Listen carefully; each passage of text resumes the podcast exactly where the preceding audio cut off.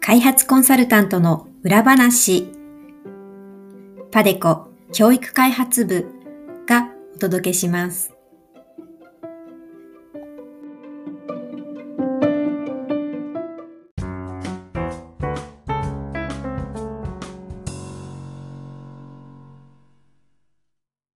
皆さんこんにちは。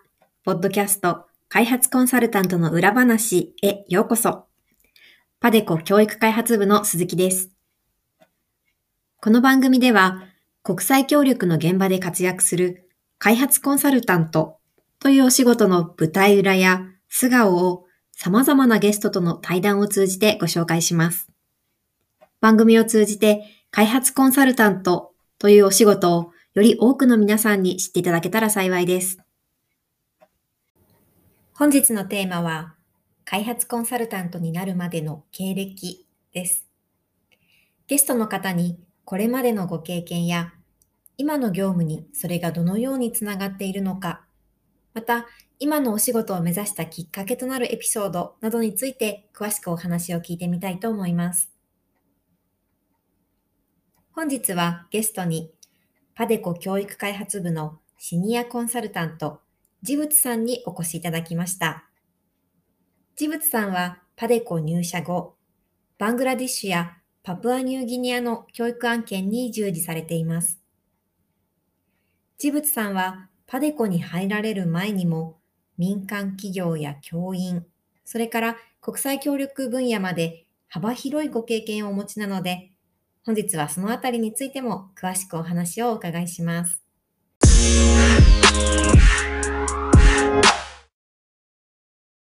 ジブツさんではよろしくお願いします。よろしくお願いします。えっ、と、本日のポッドキャストでは、ジブツさんがパデコに入られる前のお話を中心に伺いたいと思っています。えっ、と、まずはジブツさんがパデコに入られる前のご経歴など簡単に教えていただけますか？はい、えー私の経歴は、えー大学の学部卒業後、まずあの大手の運送会社に来ました。で、その後、えーバックパッカー、協力隊、大手運送会社。で、ここでですね、あの思い切って転換をしまして、公立学校の教員。で、その後に大学院、修士ですね、に入学し、卒業後、広島大学大学院の研究員、個人コンサルタント、そしてパデコ入社という経緯になります。いろいろな経歴をお持ちですね。はい。はじめは運送会社に勤務されてたんですね。そうです。そこからバックパッカー、それから協力隊ということで、何かこう世界にこう目が向くようなきっかけがあったんでしょうか？うん、そのきっかけっていうのは特にはないんですけども、まあ、なぜかわかんないんですけど、小さい頃からやっぱりなんか世界っていうのにすごく憧れがあったのは覚えています。で、ちょうどですね、あの、すごく単純なんですが、あの、運送会社を辞めてバックパッカーになろうって思ったきっかけが、ちょうどあの、し深夜特急っていうのが流行ってる頃で、あの、猿岩石っていうあのコンビがですね、アジアをはい放浪してる番組があったんですけど、それを見て、あ、ちょっと世界に行ってみようかなって思って、えーバックパッカーで出てきました。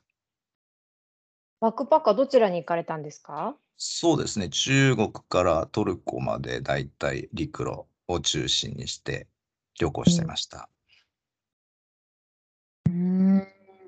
で、その後、協力隊で、協力隊はどこに行かれたんでしょう？はい、えー協力隊はケニアになります。ケニアではどのような活動をされてましたか？そうですね。ケニアでは、えーまあ、ケニア南西部のキシという場所のセカンダリースクールに派遣されて、数学と物理の授業を受け持っていました。はい。そこで理数化っていう今キーワード出てきましたけど、これまであの、学校で教えていた経験っていうのは終わりだったんですか？いえ、えーっと、ケニアで理数科単位として派遣される前は、教員の経験は全くありませんでした。あ、そうなんです。教員の経験がなくても、協力隊で学校で教えるっていうのはできるんですね。そうですね。ケニアはだいたい教員免許がある人が派遣されます。で、教員免許のない人は、だいたいケニア以外の国、特にアフリカを中心とした国に派遣されていたことが多いです。うん、あ、じゃあ、ジブツさんは教員免許を持ってらしたんですね。そうですね。うん、セカンダリースクールっていうことだったので、日本で言うと中学校ぐらいの年齢の子どもたちですか？えーっとですね、ケニアのセカンダリーは日本でいう中3から高3ぐらいになります。あ、中3から高3ぐらいの子どもたちに理数科を教えてたんですね。はい、そうです。なるほど、なるほど。で、その後に学校の先生になられたんですね。それは学校は日本の高校ですか？中学ですか？はい、えーっと、広島県の中学校になります。うーん、何年ぐらい学校の先生やられてたんでしょう？4年ぐらいになります。うーん、なるほど。学校の先生4年をされて、その後、いろんな経緯があってちょっと忘れてしまいましたけど、はいその後はどこでしたか？大学院に入学ですね。あ、その後大学院ですか。はい。それはまたなんか、何かを目指されて、新しい道に行かれた感じですか？あ、そうですね。やはり、あのー協力隊に参加してから、えーまあ、なんとなく国際協力という道に興味がありましたので、うん、ちょっと大学に行って、専門性を高めようかなと思いまして、あの、大学に入学しました。うーん、なるほど。大学院はどちらでしたか？えー広島大学の国際協力研究科というところになります。ああ、国際協力研究科ですね。なんかはい日本で国際協力、国際開発で、あの大学院っていうと、広島大学はすごく有名ですよね。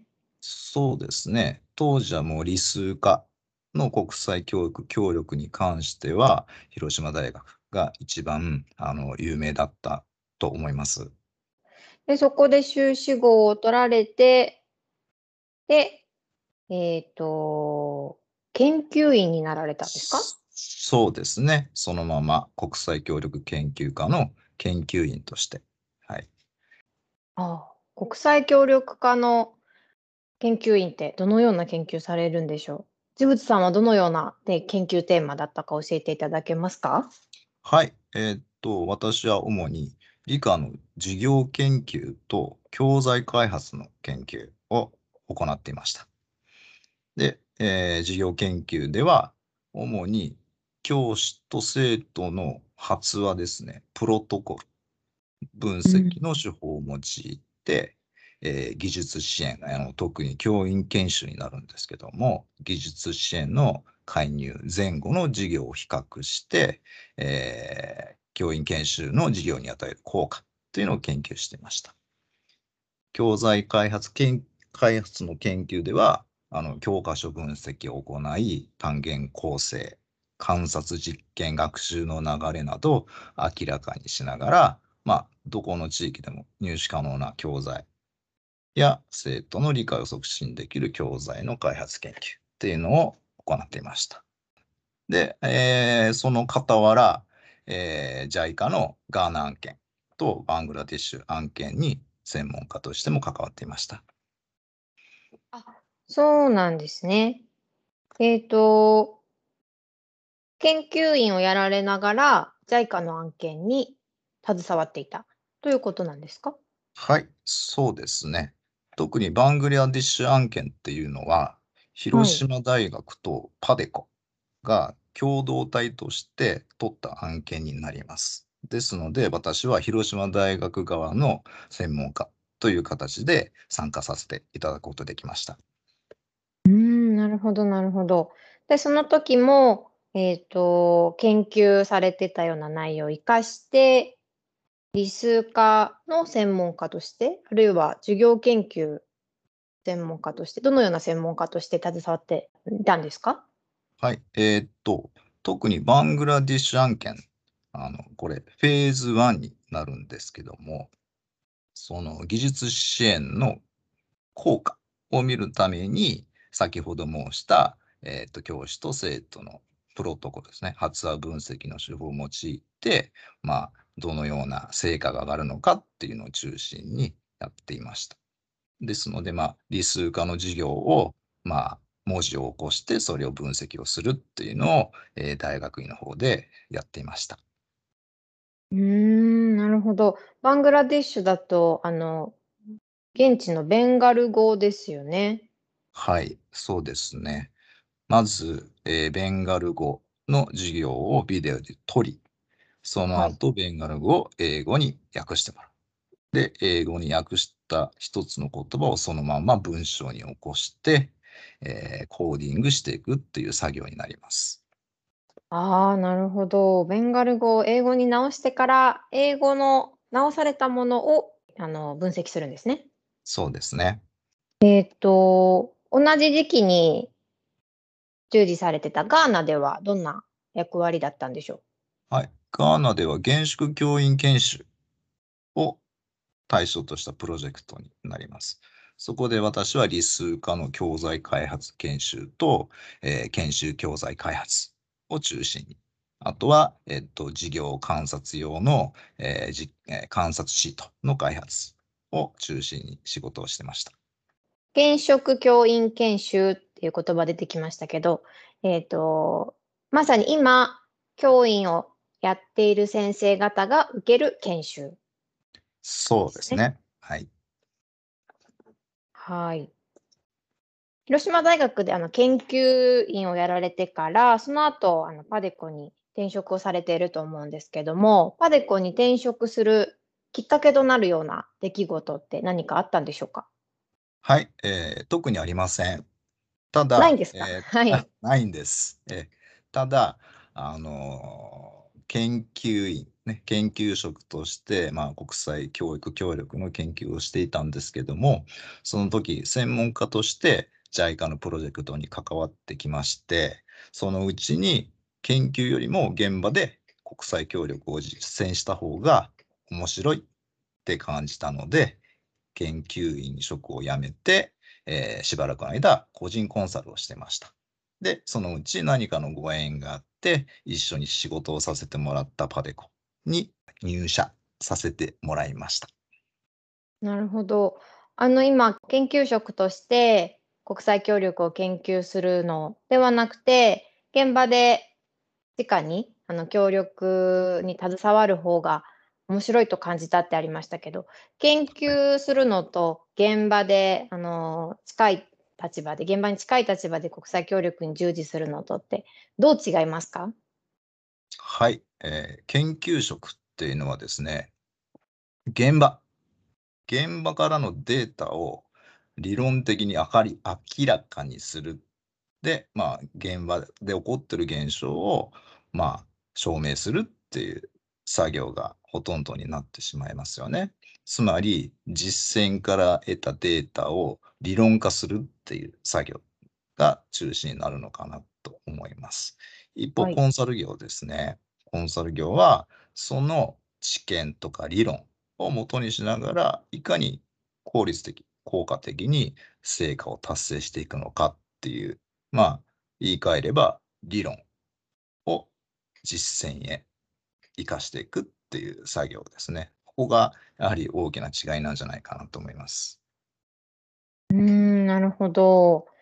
理論をこう実践する立場になってから、こういうところが研究職の時よりもこう面白いなと感じられるようなところってありますか？そうですね。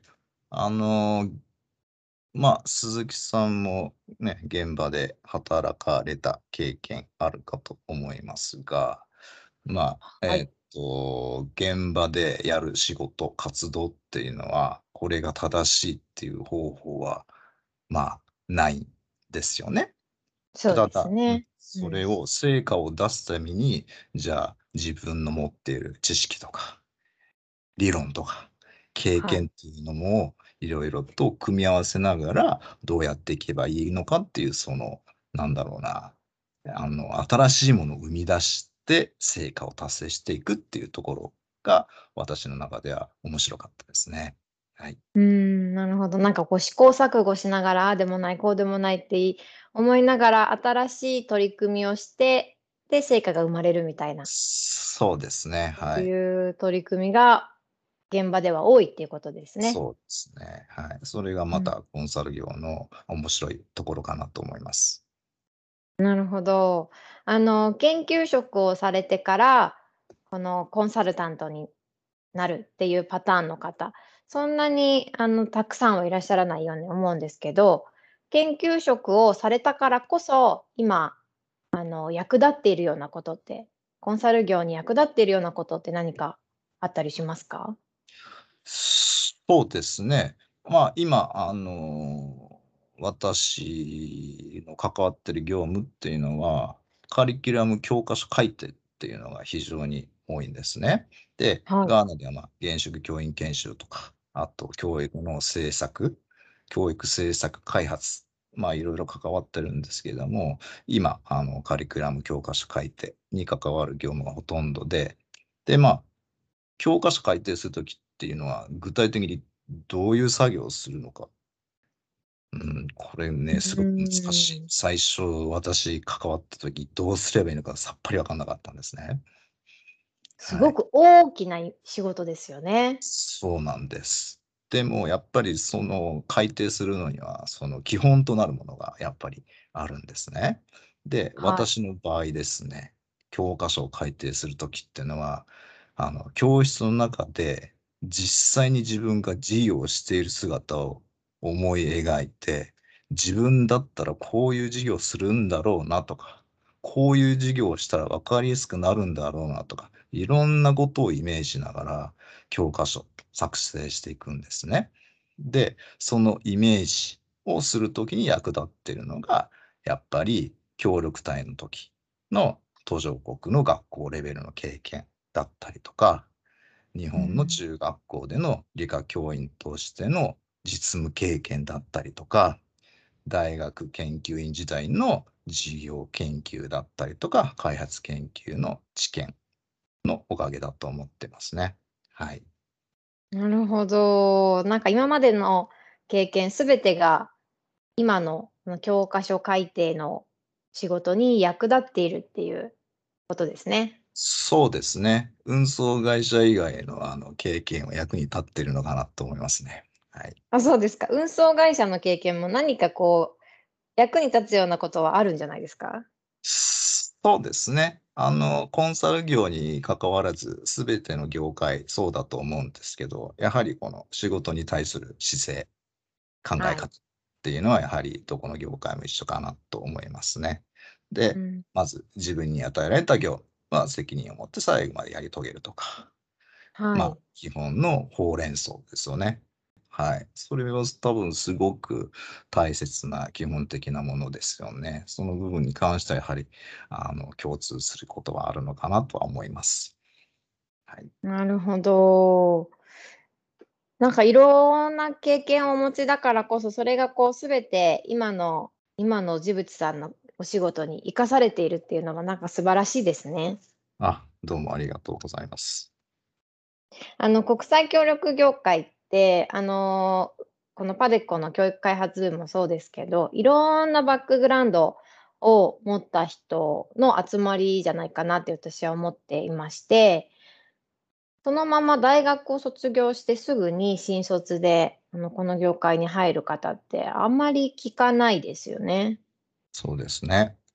うん、皆さんいろんな経験をしながらここにたどり着いてるような方が多いと思うんで、なんでしょう、私も学生の時そうだったんですけども、国際協力の仕事をしたいと思っても、なんかキャリアパスがあまり具体的にイメージがつかなかったのが、私、あの学生時代の時に初めにもこう持った印象でした。なんで、あのいろんな資料とか見たり、いろいろな雑誌とかも見て、あのイメージは膨らませるんですけど、それでもなんかこう自分がじゃあ何から始めていいのかよくわからないっていうようなあののが大学生の時に私が思っていたことでした。で、あのこのポッドキャストって今あの大学生の方とか大学院生の方など、これから国際協力の業界を目指す方も多く聞かれていると思うんですけども、そういった学生さんにあのいろんなことを経験されてきたジブツさんだからこそこう言えるようなアドバイスなどあれば、最後にお願いできますか？はい。そうですね。私も大学卒業した頃には国際協力を目指そうって全く思わず、このままずるずる生きてきて、なぜかあの専門家になってるっていう感じですね。ですので、まあ、人それぞれ、まあ、人生ありますし、まあ、人それぞれのキャリアパスもあるとは思いますし、まあ、国際協力に関わる関わるために正しいキャリアパスっていうのはもうないとは思っていますが、まあ、これから国際協力を目指すにあたって大切なことは、まあ、私の中では、まあ、国際協力に関する仕事に就きたいっていう、その思い続けることが、えー大切かなと思いますね。はい。で、まあ、その思いっていうのは、あの、年齢には関係ないと思います。あの、国際協力に関わりたいと思うんであれば、まあ、関わりたいって思った時がスタートだし、例えば、まあ、私の場合でも、大学院に入学したのは37歳。卒業がうんそうなんです39ねです。はい。でうん専門家デビューっていうのが40の時なんですね。で、はい。はい、皆さんに比べるとかなり遅いと思い思います。はい。でもまあ今、最初にね、大学卒業して運送会社から宅配ドライバーをしていた私が今こうはいパデコでね、専門家として働いてることができるんですけど、まあ、それはやっぱりあの国際協力の業界で、まあ、専門家になるんだっていう強い意志を持ち続けたからだと思ってます。はい。なので、まあ、まずは、まあ、国際協力に対する熱い情熱を持ち続けることが基本なのかなって思いますね。はい。で、もう一つ、次。はい。まあ、どんな形で国際協力に関わっていきたいのかっていう、まあ、ある程度ビジョンを持った方がいいのかなとは思いますね。私の中では。はい。で、一口に国際協力ってもいろんな関わり方があると思うんですね。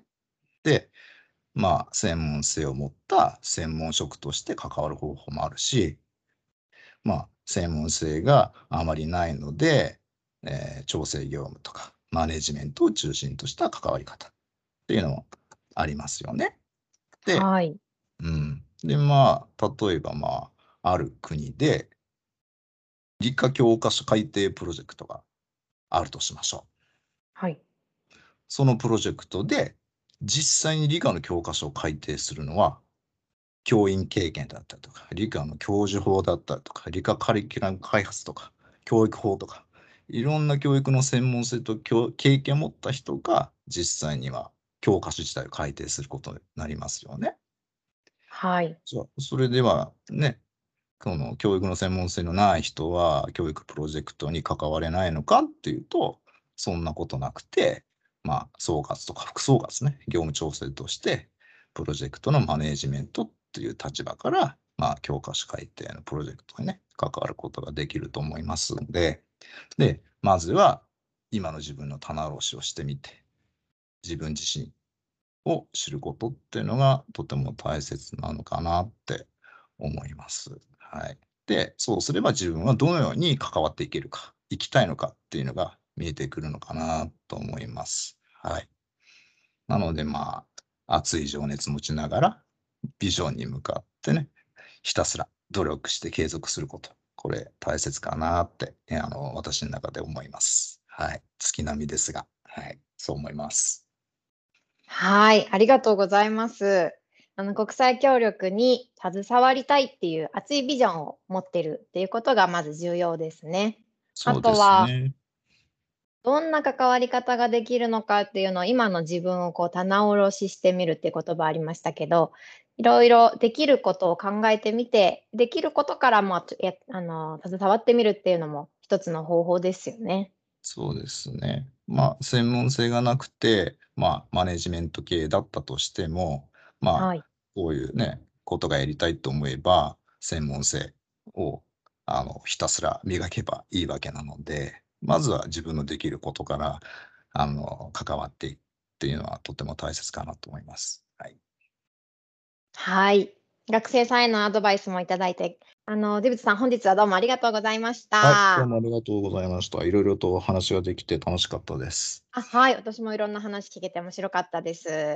はい、ありがとうございます。あありがとうございました。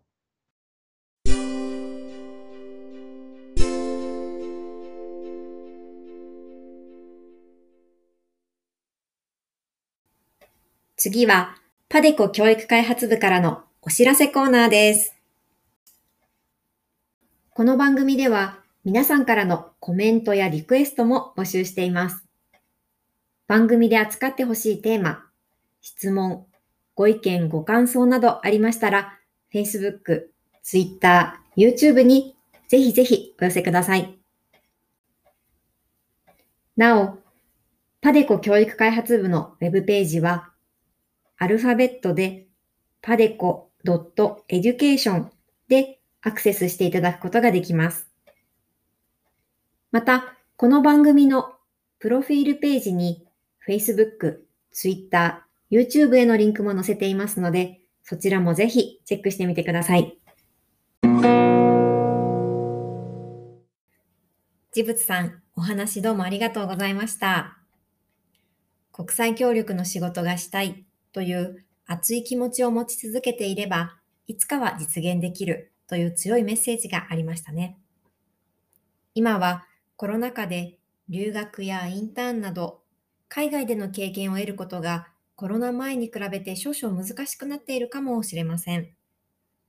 しかし、ジブチさんもお話しされていたように、今できることを進めておけば、先々で自分のやりたいことにつながることもあると思います。